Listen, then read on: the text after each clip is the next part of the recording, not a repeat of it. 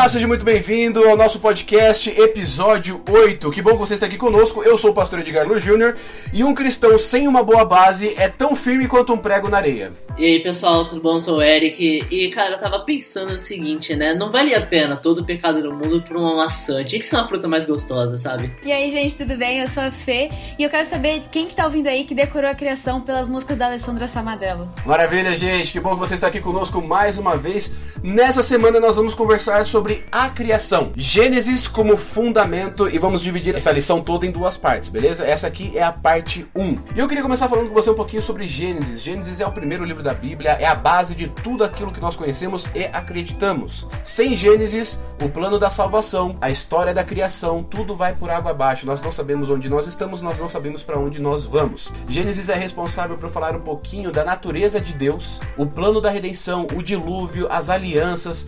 Gênesis monta uma cronologia da história da criação até Abraão, entre muitas outras coisas que você pode descobrir no livro. E nós estamos aqui hoje para conversar um pouquinho sobre os fundamentos de todo o cristianismo, beleza? Gênesis capítulo 1, versículo 1. Começa da seguinte maneira: No princípio criou Deus os céus e a terra. O que quer dizer para nós dessa única frase? No princípio criou Deus os céus e a terra. Eu acho que nesse primeiro versículo o autor bíblico ele teve uma uma preocupação muito grande em estabelecer Deus como um dos principais personagens e um dos principais motivos por trás da criação, por, por, por trás do surgimento da Bíblia, por trás de todo o propósito das Escrituras. Porque quando ele fala no princípio criou Deus os céus e a terra, você está justamente estabelecendo ele como criador do universo. Então, a partir daí, todo o resto da Bíblia está relacionado com aquilo, com, com aquilo que ele fez, ou seja, com a criação, a criação do mundo e a nossa criação como seres humanos. Ela estabelece um propósito, e esse propósito a gente só consegue entender quando a gente se volta para Deus e entende que tudo começou com ele criando tudo. Uma outra coisa que é interessante salientar é que se fala que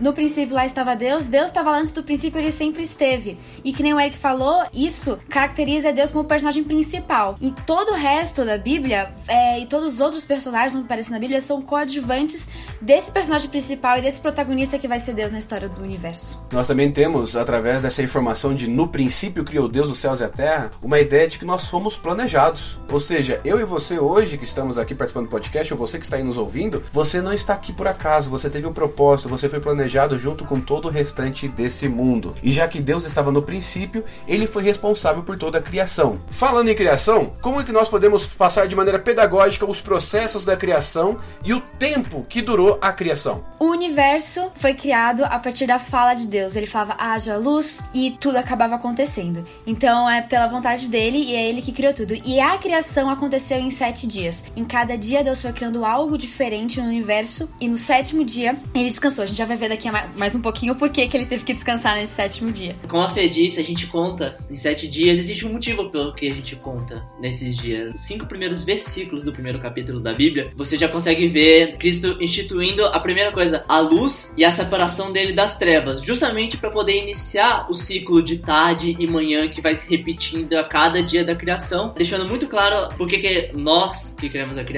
contamos ele em vários dias, porque uma das primeiras preocupações de Deus foi justamente estabelecer esse ciclo, ciclo para que a gente pudesse ter uma noção do tempo que levou para ser criado, para serem criadas todas as coisas. O legal é que essa referência de tarde e manhã até nos ajuda a entender algumas profecias que nós encontramos no livro de Daniel e Apocalipse, justamente porque Deus fez os dias literais. E uma coisa muito legal da gente perceber também é o seguinte, que Deus criou em seis dias a Terra de uma maneira inteligente. Cada dia completava o outro. Um dia precisava do anterior para poder existir, para poder funcionar. Cada dia da criação é feito de uma maneira inteligente. Vamos lá então, quando nós falamos sobre criação, nós falamos sobre os dias literais de Deus trabalhando de uma maneira inteligente e falamos também sobre o sábado, que é um dia que parece ser separado desse processo de criação e é tornado um dia especial. O que, que faz desse sábado um dia tão especial na criação? A gente percebe que Deus teve todo um cuidado de, tra de trabalhar tudo aquilo que ele criou, para no final ele reservar o último dia para justamente contemplar tudo, contemplar tudo aquilo que ele fez. Deus só instituiu o descanso depois que ele criou o homem. Deus, quando ele, inclusive Deus quando ele cria o homem no sexto dia, ele dá para ele certos trabalhos. Ele diz assim, ele diz assim, ok, você vai trabalhar, trabalhe todos esses dias e tal, mas lembre-se que o sétimo dia é um dia que eu separei para é um dia que eu separei para descansar, é um dia que eu separei para tanto eu contemplar o que eu trabalhei quanto para você também desfrutar daquilo que desfrutar daquilo que você trabalhar. E o importante é um dia que eu, é um dia que eu abençoei, era um dia que ele esteve, que ele estava, que ele se reunia com Adão e Eva no Jardim do Éden. Então não é só um dia onde a gente descansa, mas é um dia que a gente separa para estar com Ele. Uma coisa que eu acho legal é que Deus, de tão incrível que Ele é, óbvio que Ele não tava, tipo, cansado. Ele pensou na gente e falou assim: não, eles vão trabalhar, eles, a, a, durante a vida eles vão trabalhar, eles têm as, os afazeres deles, mas eles precisam de um dia para descansar, para voltar para mim, para pensar em mim. Então eu enxergo o sábado, muitas pessoas enxergam a guarda do sábado um dia chato, um dia que você não pode fazer nada, mas é, eu acho que isso é uma visão completamente distorcida porque eu enxergo o sábado como um presente pra gente, sabe? Vocês acham, acreditam de acordo com o estudo da Bíblia, que o sábado ele é propriedade ou só algo de judeus, adventistas, ou ele é algo separado para todo mundo? Não, ele é com certeza separa, ele é com certeza separado para todo mundo. Existe um motivo pelo qual você, pelo qual está escrito em Marcos capítulo 2, versículo 27, dizendo que o sábado foi estabelecido por causa do homem, não o homem por causa do sábado, né? E o motivo pelo qual Deus criou o homem antes de instituir o sábado. Uma coisa que eu acho também legal da gente perceber é que o sábado ele não veio após o pecado, como uma, sei lá, uma solução para os problemas do homem. É, não tá lá em Êxodo 20 apenas, ele vem antes do pecado, ele vem logo no, é, na, na, criação, junto, é, logo depois do homem. Então é, é justamente um presente, não é um não é simplesmente um alívio do, do mundo mundo ou dos trabalhos do mundo. É, um, é literalmente um presente para ser gostoso. Até mesmo no Éden, eles iam ter um dia mais especial ainda do que todos os outros dias no Éden. Uma coisa interessante que nós podemos ver também no, no dia do sábado é que Deus ele aplica três ações que nos outros dias ele não havia aplicado. Ele descansa, ele santifica e abençoa. Lá em Êxodo 20, versículo 11, diz o seguinte: Porque em seis dias fez o Senhor os céus, a terra, o mar e tudo que neles há, e ao sétimo dia descansou, por isso o Senhor abençoou o dia de sábado e o santificou. Na lei de Deus, Deus, nós só lembramos aquilo que ele fez na criação antes da entrada do pecado do mundo e lembramos que o sábado é um dia de encontro com ele, um dia de descanso, um dia de admirar tudo aquilo que ele fez e todo o propósito da criação. Uma das coisas que nós temos também lá em Gênesis, nos primeiros capítulos, é a instituição do casamento, que vem até mesmo antes da entrada do pecado do mundo. O que, que eu posso falar sobre casamento como objetivo de Deus para a humanidade? Se a gente falar em Gênesis 2, versículo 18, Deus fala: Não é bom que o homem viva sozinho, vou fazer para ele alguém que o ajude como se fosse a sua outra metade. Deus, ele ama tanta gente que ele gosta do casamento e da criação de uma família justamente porque nós somos humanos e a humanidade foi feita para viver entre pessoas e foi feita para ter alguém que se ama o resto da sua vida. Outra coisa que acho que a gente consegue tirar disso é que realmente assim, a criação do homem não, tava, não estava completa enquanto não fosse feito outro ser humano. Não é bom que a gente fique sozinho. Isso mostra também a importância de estarmos juntos estudando a Bíblia, porque afinal de contas o nosso conhecimento sobre, sobre a palavra de Deus só está completo quando a gente faz tanto o nosso estudo individual quanto o nosso estudo em comunhão. E você vê também que Deus ele se preocupa tanto com a família que mesmo depois da entrada do pecado no mundo, ele coloca na lei de Deus um respeito especial pela família. Inclusive ele fala o seguinte, olha, honra teu pai e tua mãe para que se prolongue seu, os seus dias na terra que o Senhor teu Deus te dá, ou seja, cuida da família e se você faz parte de uma, respeita a tua porque fui eu que coloquei esse negócio para funcionar aí na humanidade. Então, aproveita, dá sua importância e seja feliz vivendo ao lado da sua família, no momento que você é filho e no momento que você for casado também, respeite e continue esse respeito. Eu acho importante assim, a importância família ela foi, ela foi tão grande para Deus que até hoje, né, existem, existem tantos mandamentos que assim foram, foram relativizados. Você vê tantas questões sendo banalizadas, como por exemplo, né, cobiça, adultério, desonestidade e tal. Mas até hoje você consegue ver que, por exemplo, alguém que não tem apreço pela família, né, você pode assim simplesmente não querer uma família, mas você ter uma família e não respeitá-la, não honrá-la, é algo visto em maus olhos de toda e qualquer cultura, independentemente do quanto tenha sido, sei lá, relativizado e banalizado outros mandamentos esse é um que até hoje ele é muito forte na sociedade. Tem leis, filosofias, princípios e valores que até hoje existem na sociedade que entendem a importância da família para o ser humano, né? E ela, é, ela até hoje ela é protegida, ela é vista com bons olhos. E aquele que não respeita a família é muito difícil também ter respeito hoje em dia na sociedade. Gente, quando nós pensamos em criação, nós pensamos no objetivo de Deus para nós.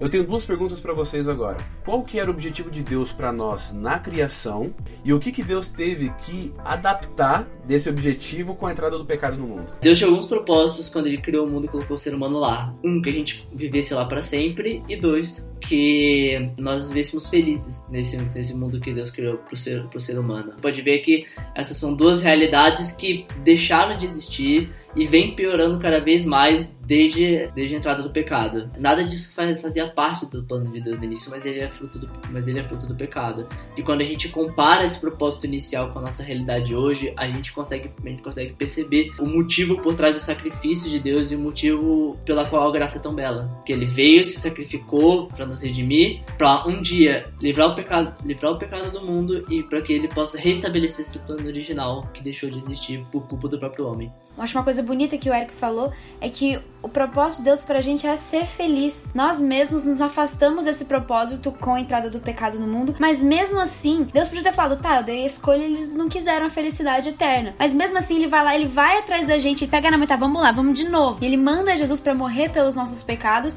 e pra gente conseguir é, ser feliz, pra gente conseguir ter essa vida eterna que ele tanto quer pra gente, de tanto que ele nos ama. Uma das coisas interessantes que a gente tem que sempre lembrar é que Deus não nos criou para morrer. Não foi propósito de Deus na criação falar o seguinte: olha, eu vou criar um homem, uma imagem e semelhança e vou dar para ele 80 anos de idade e ele vai morrer 90, 100 no máximo e acabar ali. Deus nos criou para nós sermos eternos. Quando essa eternidade é quebrada, Deus então trabalha para solucionar. Dali, de Gênesis para frente, em toda a Bíblia, a história conta Deus tentando resolver o problema da entrada do pecado no mundo e o problema da quebra da eternidade do homem. E até Apocalipse ele fala o seguinte: no final de tudo, quando Jesus voltar, eu vou restabelecer esse plano original e você vai voltar a ser eterno e vai viver comigo eterno em felicidade. Bom, a conversa hoje está muito boa. Se você quer entender um pouquinho mais sobre os fundamentos, a base da nossa crença de, de Deus, de salvação, de tudo aquilo que existe no meio cristão, eu recomendo primeiro que você leia a Bíblia e principalmente o livro de Gênesis.